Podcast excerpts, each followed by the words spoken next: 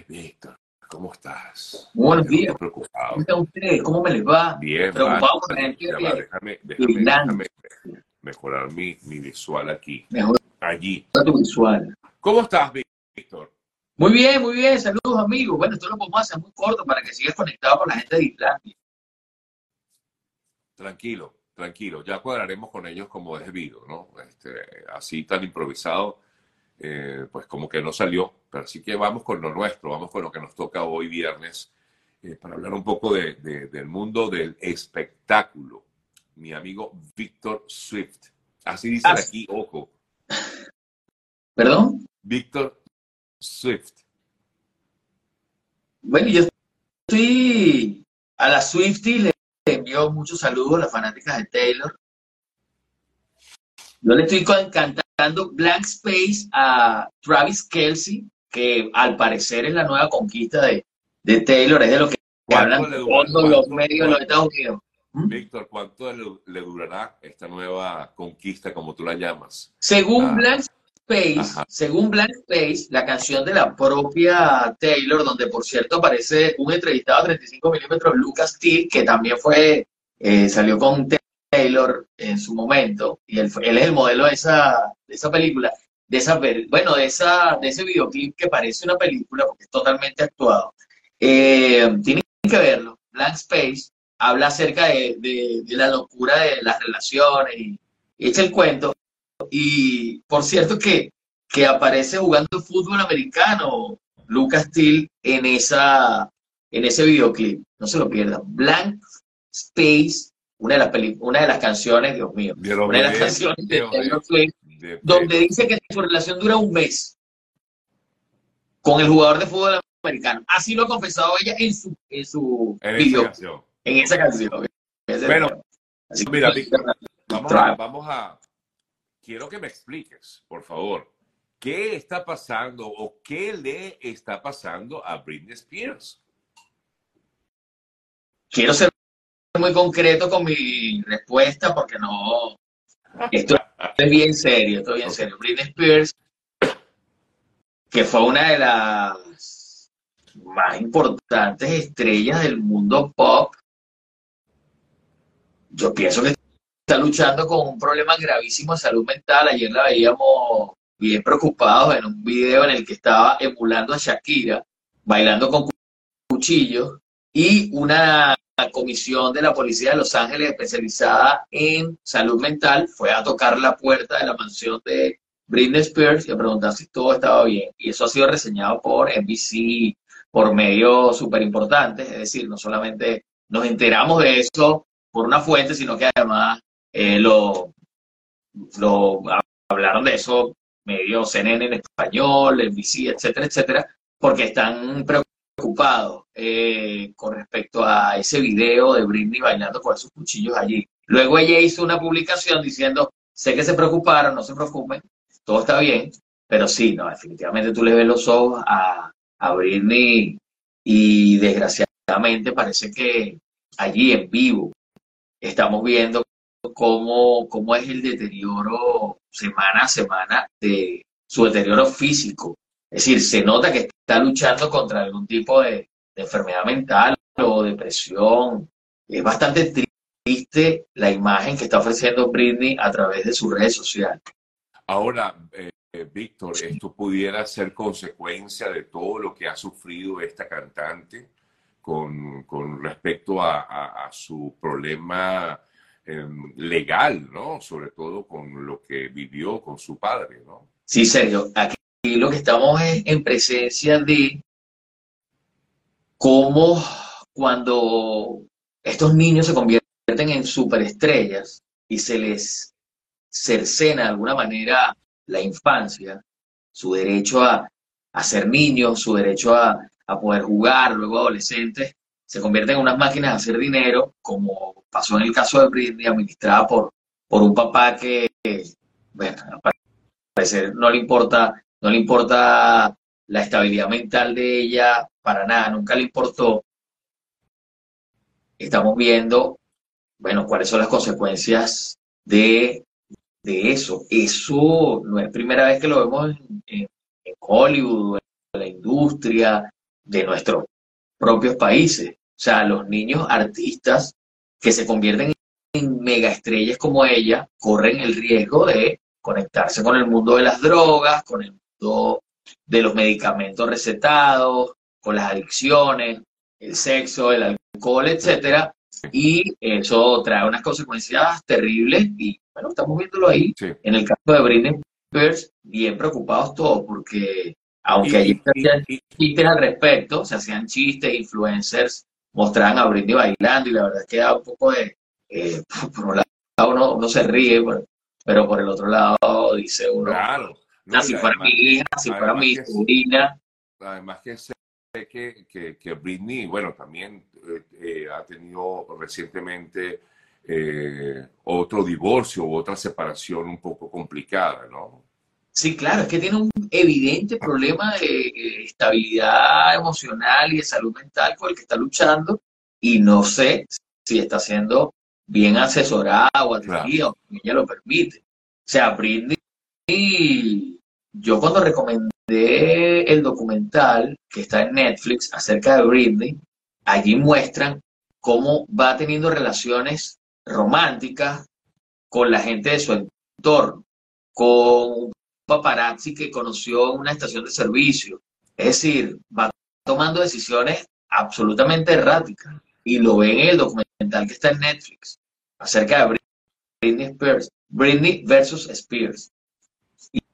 Y, habla y, explica perfectamente cómo fue la relación con el papá, cómo la han explotado y, y bueno, toda esta lucha que hubo, ¿no? Y todo el movimiento Free Britney, del cual forman parte la cineasta, la productora y la directora de ese documental. Pero el documental tiene un objetivo, pero cuando tú estás viendo lo dices, wow, con razón, con razón esta, esta muchacha está tan mal.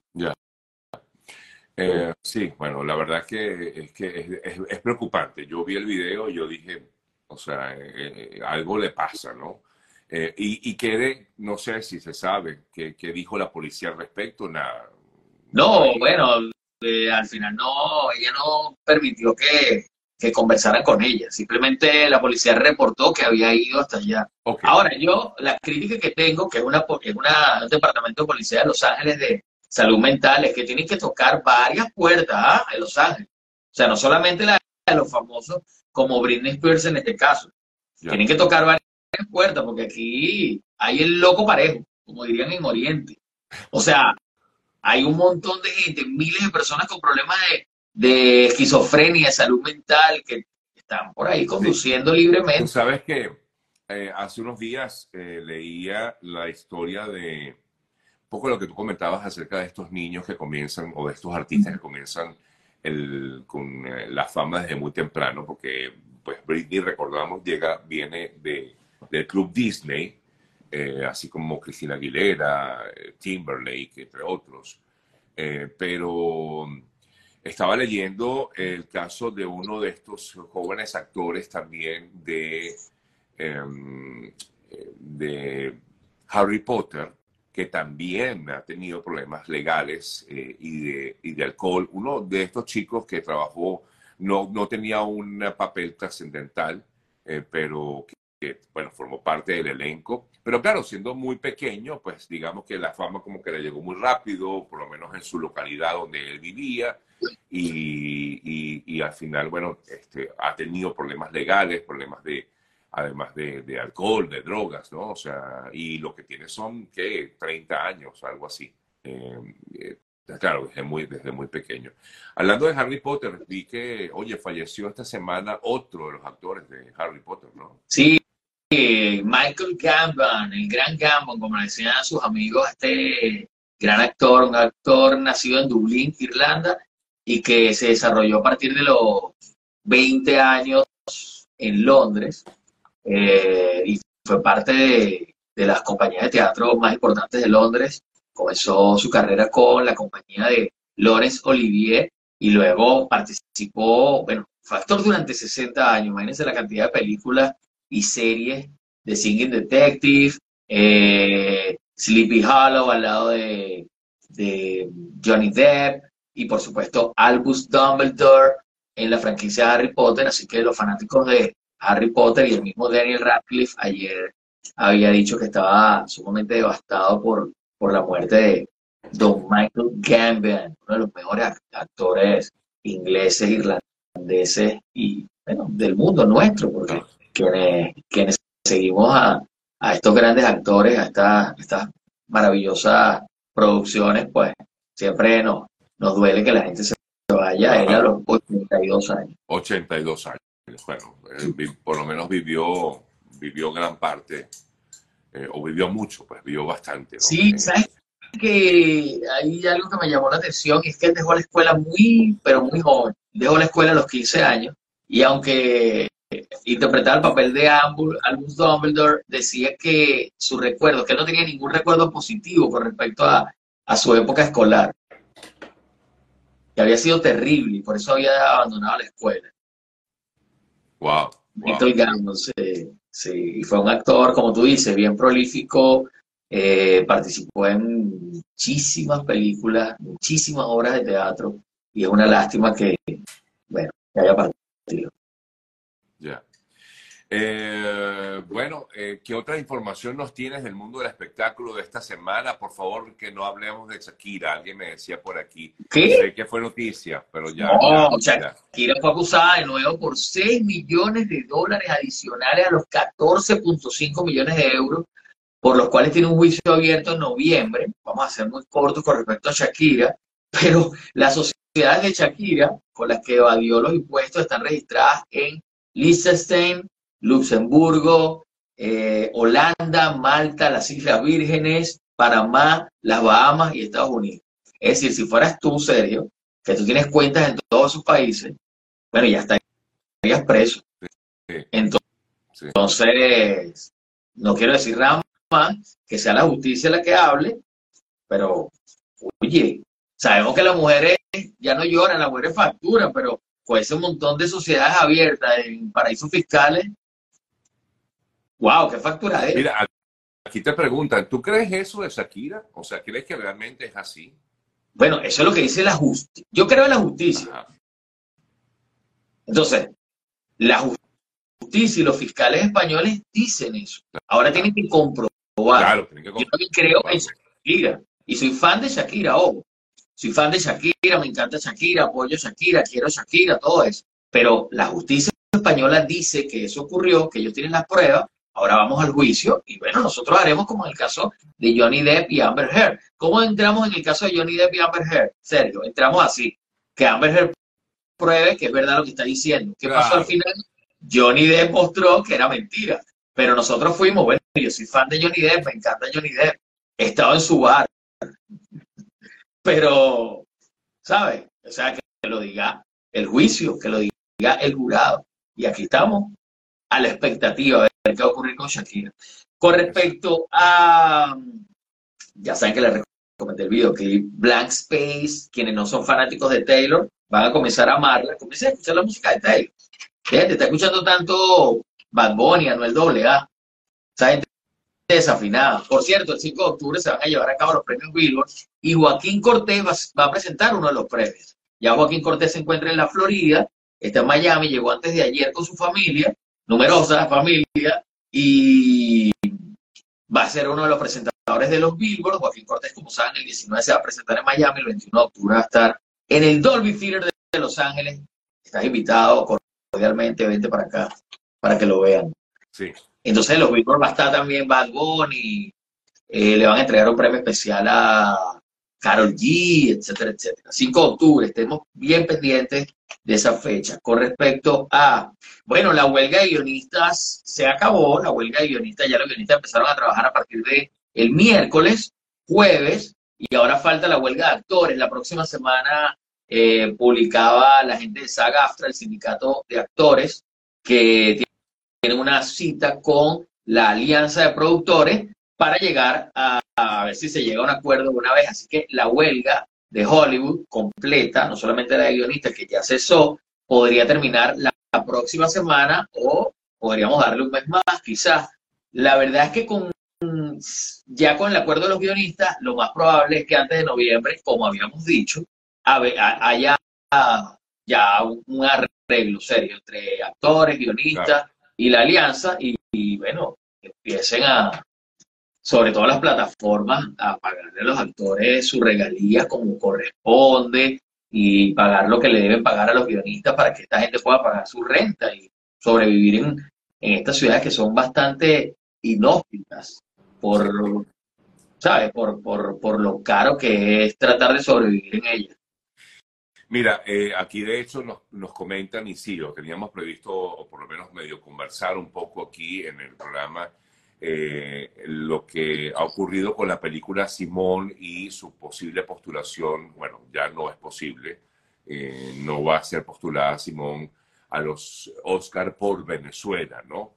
Esto a raíz de, bueno, una decisión que tomó la Junta que determina cuál es la película que debe ser seleccionada eh, para que pues, represente a Venezuela en, los Oscars. Efectivamente, ayer su director, Diego Vicentini, explicaba a través de sus redes sociales acerca de que, bueno, que no, no fue incluida, no fue incluida, no, no fue escogida Simón, porque al parecer ahí, bueno, como siempre, ahí tú sabes, ahí adentro de, de, de, de todo esto, eh, de, los que deciden, eh, pues como que hay algunos intereses que lo quieren que sea en todo caso Simón la película que, que, represente a, Venezuela.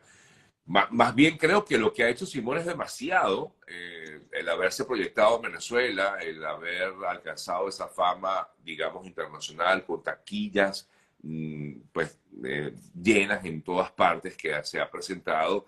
Creo que bastante ha hecho, incluso el propio Diego comentaba que la Academia, los Oscar, eh, lo llamaron para que eh, su guion, el guion de Simón, estuviera dentro de, la Academia como tal. Bueno, yo pensé también que dije, bueno, si, si, pues, si es la postulada para representar a Venezuela en los Goya, ¿por qué no? Para, para llevarla a los Oscars. Pero bueno, pero fue dentro de Venezuela que decidieron que no, que no. Sí, lo que tengo que decir con respecto a eso, siempre con mucho respeto hacia Diego, hacia mi amigo Jorge González, que está ahí produciendo, Marcel Raskin y todo, el equipo de Simón, es lo siguiente. Yo, yo, yo nunca tuve ninguna duda con respecto a que Simón no iba a representar a Venezuela en el Oscar. La asociación que toma la decisión es la ANAC. El presidente es Ignacio Castillo Cotín. Yo pienso que habría que darle la oportunidad a Ignacio Castillo, que también es un director joven, de que explique cómo se hace, o cómo fue en, este, este año la escogencia de la película que va al Oscar. Lo que sí me parece, y yo vi las declaraciones de Diego y siento bien mucho cariño y mucho respeto por ese equipo de Simón y los felicito por esa película que han hecho, aunque yo no la he visto, pero sé que está basada en un corto que sí vi y he visto las reacciones de las personas y todo esto. Lo felicito por esa película. Lo que sí considero es que el resto de los cineastas venezolanos también se merecen respeto, serio. O sea, me parece que se está involucrando, se está, se está confundiendo dos cosas. Una cosa es cómo se tomó la decisión en la ANAC, ¿verdad? Y la denuncia que está haciendo Diego, que debería ser una, una denuncia más formal para que no se vea como una pataleta es una recomendación que es amigo. Eh, yo pienso que los demás cineastas también merecen respeto. Es decir, Miguel Ángel Ferrer, ¿tú lo conoces? Sí, claro. Es, un cineasta de la edad de Diego, prácticamente. O sea, un cineasta joven que hizo una película, hizo un esfuerzo y se está confundiendo la forma en la que se toma la decisión en las asociaciones que tienen que ver con, o sea, yo me imagino que tendrá miembros allí de instituciones del Estado o, o, gente que, que, qué sé yo, conectada con ellos, me imagino que hay, pero se está confundiendo eso con que la, otra película estuvo involucrada en algún tipo de fraude o las personas que participaron. Y eso sí me parece que hay que aclararlo.